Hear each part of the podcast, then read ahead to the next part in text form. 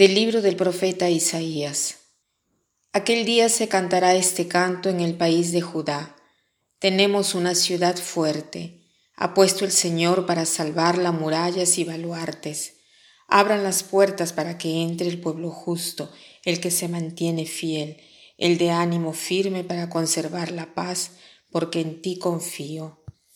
Confíen siempre en el Señor, porque el Señor es nuestra fortaleza para siempre porque él doblegó a los que habitaban en la altura, a la ciudad excelsa la humilló, la humilló hasta el suelo, la arrojó hasta el polvo, donde la pisan los pies, los pies de los humildes, los pasos de los pobres.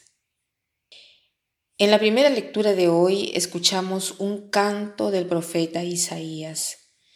En el inicio de este párrafo dice, en aquel día se cantará este canto en el país de Judá. Estos primeros versículos, o este primer versículo, nos, hacen, eh, nos hace hacer una, una primera pregunta. ¿Cuál es el canto que llevo en mi corazón hoy? ¿Qué melodía canta mi vida? ¿Qué emoción transmito a las personas que encuentro? ¿Cuál es el mensaje que anuncio con mi postura, con mi rostro, con mi mirada?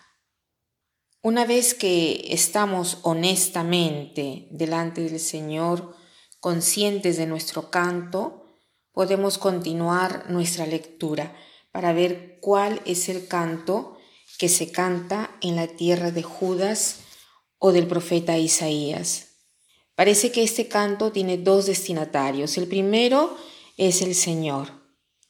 En efecto, se dirige a Él y dice, eh, a las naciones tú asegurarás la paz, ¿no? paz porque en ti confía. Aquí, aunque se ha escrito tantísimos años atrás, encontramos una cosa importantísima para nosotros el día de hoy. La verdadera paz viene del Señor y aquel que goza de esta paz es aquel que confía en el Señor. He aquí nuestra próxima pregunta. ¿En qué parte de mi vida siento menos paz? Hay una situación difícil que no sé afrontar.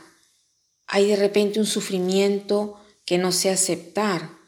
O tal vez tengo un gozo que no lo sé vivir en plenitud. He probado de confiarle este sufrimiento o gozo al Señor.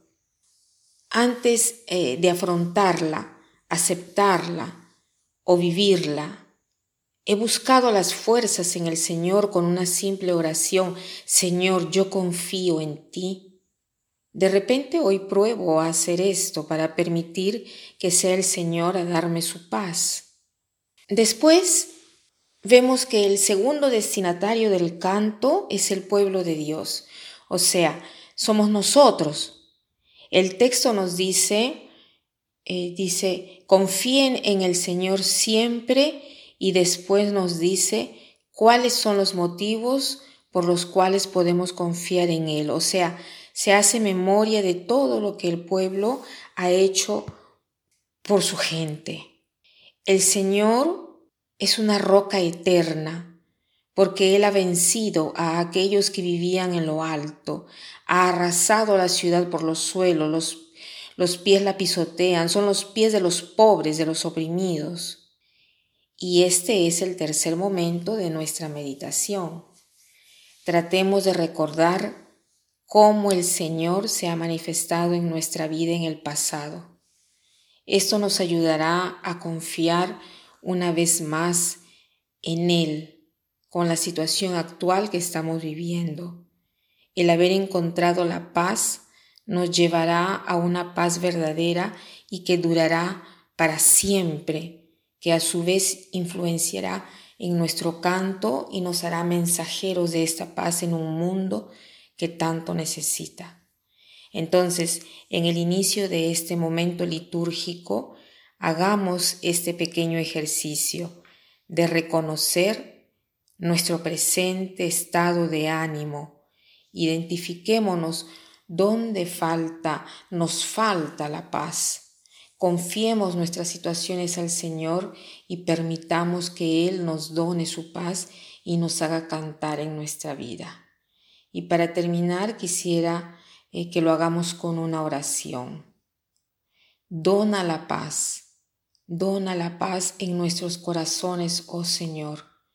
Quédate aquí a nuestro lado y la paz reinará. Que pasen un buen día.